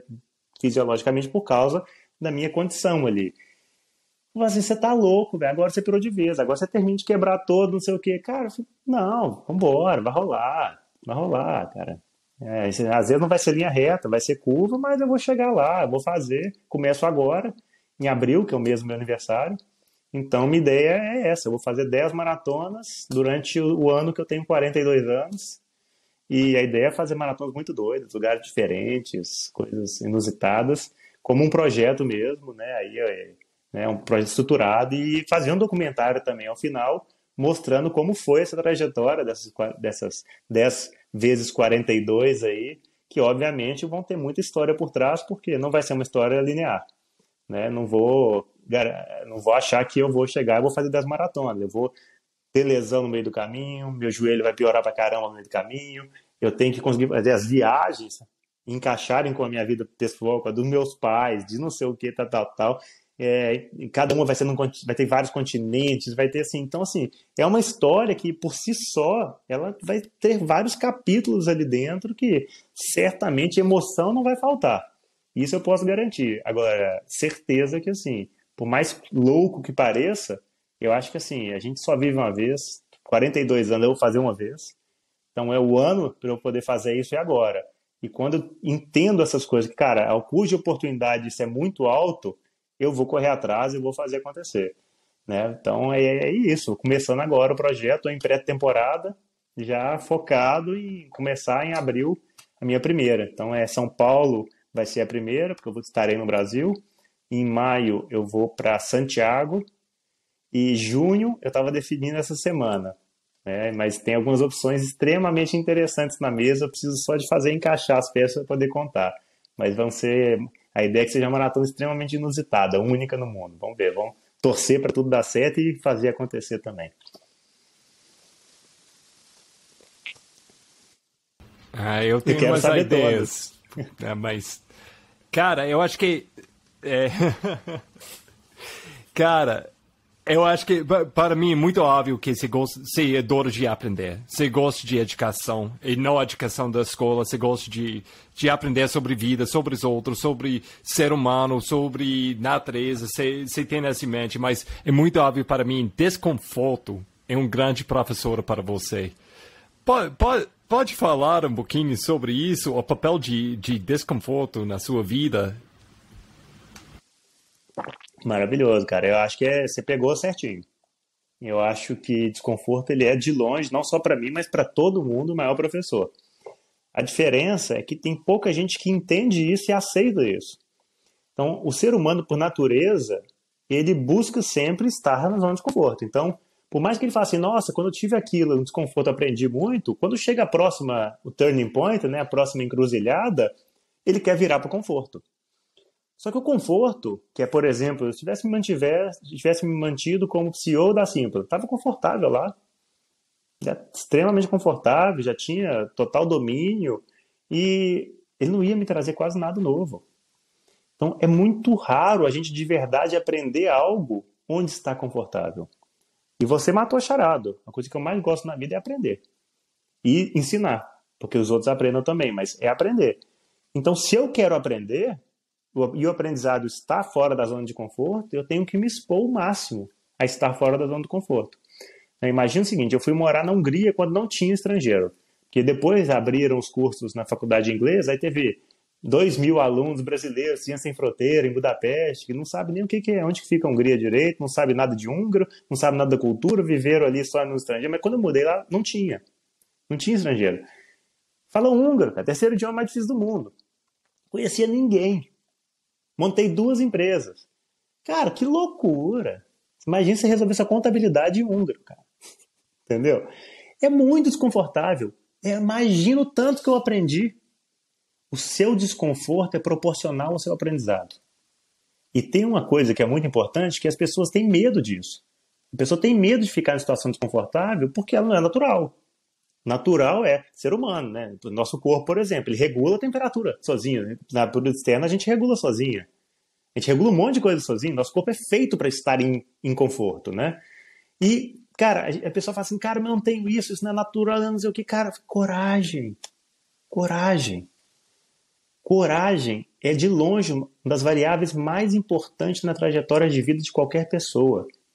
A nossa tendência natural é sempre voltar para o conforto e, para isso, voltar para baixa aprendizagem, para baixa experiência e mais, para uma vida linear.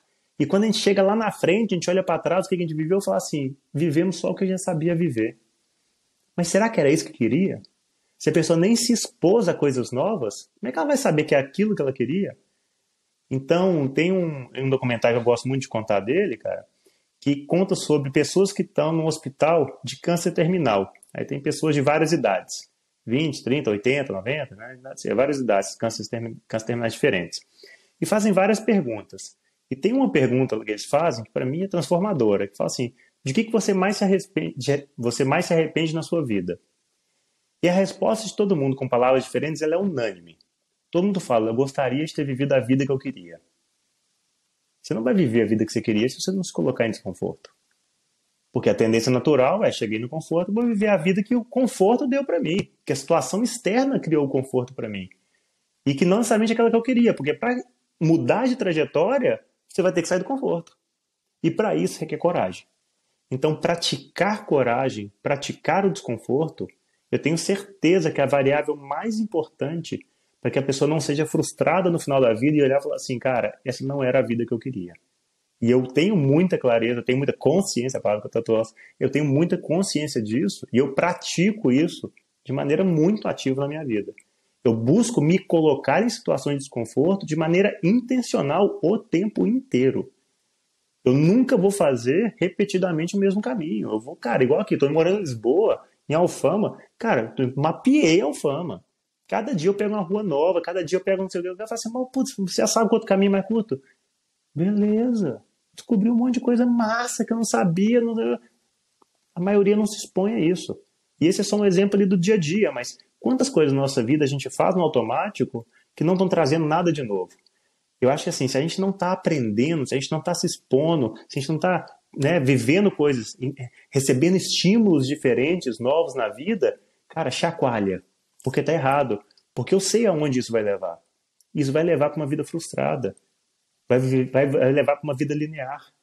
E quando você vive uma vida linear, confortável, passam-se 10, 20, 30, 40 anos e quando você olha para trás, você fala assim: putz, nem tentei.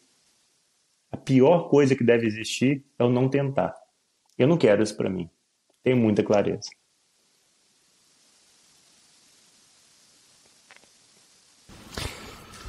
Cara, é uma outra coisa muito fácil para mim ver e para criar nosso paralelo com o esporte de novo. Eu acho que não existe chegada para você. Eu acho que você é uma pessoa, você vai abraçando o processo. E com isso, eu acho que, se, é, vou falar bem honesto, é, é, seu documentário incrível, gostei demais, demais. Mas eu vi, tipo, ah, ainda não chegou no fim, esse documentário. Ainda não chegou no fim, ainda está continuando. Como você está vendo os próximos cinco anos para você né, nesse processo? E você não vai chegar daqui em cinco anos, mas para no fim dos próximos cinco anos, que vai significar uh, um sucesso para você? Então, é...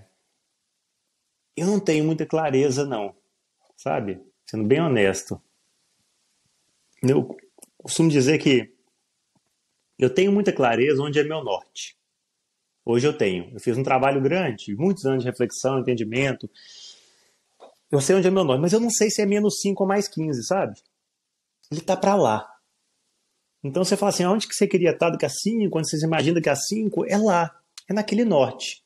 Talvez seja mais 5 ou mais 15. Só que você entende que à medida que os anos passam, mais 5 e 15 vão ficando mais longe do, do ponto inicial ali.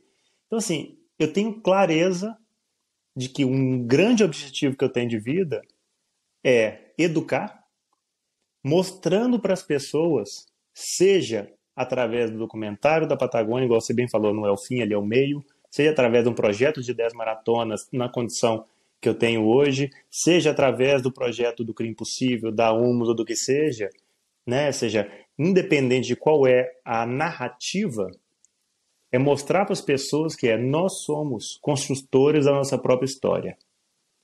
E se a gente não fizer isso, isso vai levar para uma vida extremamente frustrada. Eu tive a sorte de, cara, de entender isso muito cedo. Eu, eu de, entendi que essas variáveis lineares que, que, que a gente vive, né, por tendência, elas levam sempre para esse mesmo caminho. Eu falei, cara, eu não quero isso para mim.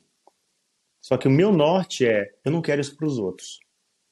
Então eu quero que os outros, pelo menos, tenham o conhecimento, a inspiração de entender que nós somos responsáveis por construir o nosso próprio caminho, nós precisamos ter coragem para isso, mas que isso é possível e isso faz com que a gente seja muito mais feliz do que a gente seria. Óbvio que algumas pessoas vão pegar isso e aplicar, outras não vão aplicar, mas eu quero tentar, obviamente, fazer com que mais pessoas tenham entendimento, tenham, tenham acesso a saber que, cara, coragem não é tão difícil. A sair da zona de conforto não é difícil. Requer prática, requer treino, requer, né, assim como esporte, requer treino. Mas mais do que isso, é até coragem é treinável. Coragem altamente treinável nas pequenas coisas e nas grandes coisas. E quando você treina isso, quando você executa isso, isso começa a virar parte do seu dia a dia, ele vai te levar para uma história de vida completamente diferente. Eu tenho certeza que o meu norte está conectado a mostrar isso para uma massa crítica, né? para o máximo de pessoas que eu conseguir levar isso através, seja do projeto A, do projeto B, seja da história A, o seu norte está lá. Agora, se vai ser menos 5, mais 5, mais 15 graus, não sei e também não estou buscando essa resposta não, sabe?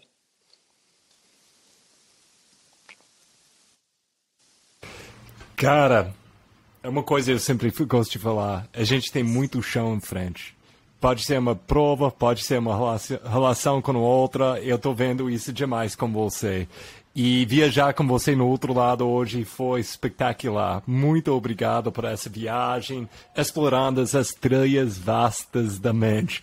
E, cara, você tem que me prometer eh, daqui em breve, não cinco anos, mas em breve você vai voltar para falar sobre seus projetos, onde você está nessa, nessa aventura de 42, com seus projetos que têm um impacto social. Eu, eu para quem quer contribuir para esses projetos uh, sociais? Como eles podem te achar? Como eles podem contribuir nesse, Legal. Uh, com você com isso? Não, show de bola. Acho que esses projetos precisam muito de contribuição. Tá? Acho que esse, o impacto deles é tremendo. Só que a visibilidade deles não é a mais sexy. Então, assim, é, são projetos que hoje têm financiadores, tem, principalmente Crime Impossível, já estão numa etapa de maturidade um pouco maior. É, a Humus não, tá né, bem embrionária, inicial, perrengue. A gente demorou a chegar na Turquia porque a gente não tinha dinheiro para comprar passagem melhor, pra você ter ideia. E aí é vida, cara. É vida que tá ficando para trás, sabe? Então, assim, precisa muito de ajuda. São projetos incríveis, estão baseados em, em, em estruturas sólidas. Então, muito focado, até pela minha própria experiência, em compliance, em sabe, governança, garantir, cara, que o melhor uso desse recurso seja feito para ser entregue na ponta. Porque eu vi isso muito em várias organizações, que é capacidade de criar recurso tremenda, mas pouca coisa chega na ponta, porque a estrutura começa a virar aquela coisa que a estrutura consome quase todo o recurso. É o que a gente não quer fazer. Né? Então, acho que são projetos que precisam muito de apoio, são incríveis, né? Assim, se eu participo deles é porque realmente acredito demais neles, no impacto que eles têm. E a maneira de chegar neles, a melhor maneira é, cara, o meu Instagram é rodrigo.cartacho e na bio do meu Instagram tem lá embaixador e o, e o arroba dos dois projetos sociais. Então, não vou lembrar de cabeça qual que é o arroba de cada um, mas é, clicando ali no arroba você consegue falar com cada uma das, das organizações, tem o um site, tem toda a informação ali né, é, institucional por trás, e ou então me manda uma mensagem no direct lá que eu consigo também encaminhar, mas assim, precisamos de apoio porque o impacto é tremendo. Mas é isso, né? A gente precisa estar junto, precisa de mais gente caminhando essa caminhada com a gente, construindo essa história com a gente. Então, cara, como eu já falei, foi bom demais viajar com você aqui no outro lado. Volta em breve, por favor. É uma coisa que eu sempre falo, é uma coisa muito legal sobre nossa comunidade de trail. É uma bolha. A gente, todo mundo mora nas bolhas diferentes. Mas a bolha de trail, para mim, é muito diferente porque você chega ao lado de alguém que talvez você nunca ia ter a oportunidade de ter contato com essa pessoa, ou talvez por causa de político, coisas que hoje vai criando tanta divisão. A gente fica junto nas trilhas e as pessoas, como você, você mostrou, tá na veia, tá na. É, tipo, a gente tem o mesmo sangue na veia. E, e, isso é uma coisa muito legal sobre nossa bolha. Então eu tô muito animado que você faz parte da nossa comunidade, ainda mais nossa comunidade de trail de Belo Horizonte. Então, cara, qualquer coisa que você precisa na, nas suas aventuras de apoio, Nossa, estamos demais. aqui no outro Obrigado lado pelo convite. para te ajudar. Eu acho que já fica aqui a, a, dívida de assim que eu finalizar o projeto de 42, eu tenho que vir aqui de novo para a gente fazer um update e falar assim, e aí, o que, que aconteceu? Me conta o que, que aconteceu nessa loucura toda, todas essas histórias que vão vir junto nesse projeto. Né? Não, não estou torcendo disso, mas se você tem que fazer essa entrevista na cama não, no hospital, não. não. vai ser uma grande surpresa para mim, porque você vai fazer a entrevista lá. É, isso tipo, aí. Não, e vou frente, tem que fazer. Obrigado, e é isso, cara. Sei. Nossa tribo é uma tribo que é isso. Irmão, é, muito obrigado, viu? Tem, tem essa característica que a natureza traz, que é no ambiente inóspito, né? Todo mundo tem que se ajudar eu acho que quem é da montanha tem esse perfil, né? A gente se ajudar, a gente construir junto, então é maravilhoso. O que conhecimento que você tem passado com o podcast, eu escuto vários dele, que é, cara, é um conhecimento valiosíssimo para tanta gente e que sigamos assim, né? Que, se, que sigamos construindo em conjunto e levando além, levando esse conhecimento além, para que mais pessoas possam beber dessa fonte, né? E, obviamente, de preferência, escutar esse podcast na montanha, né? É isso aí. Então, irmão, abraço Muito grande obrigado. e até Valeu, a próxima né? viagem.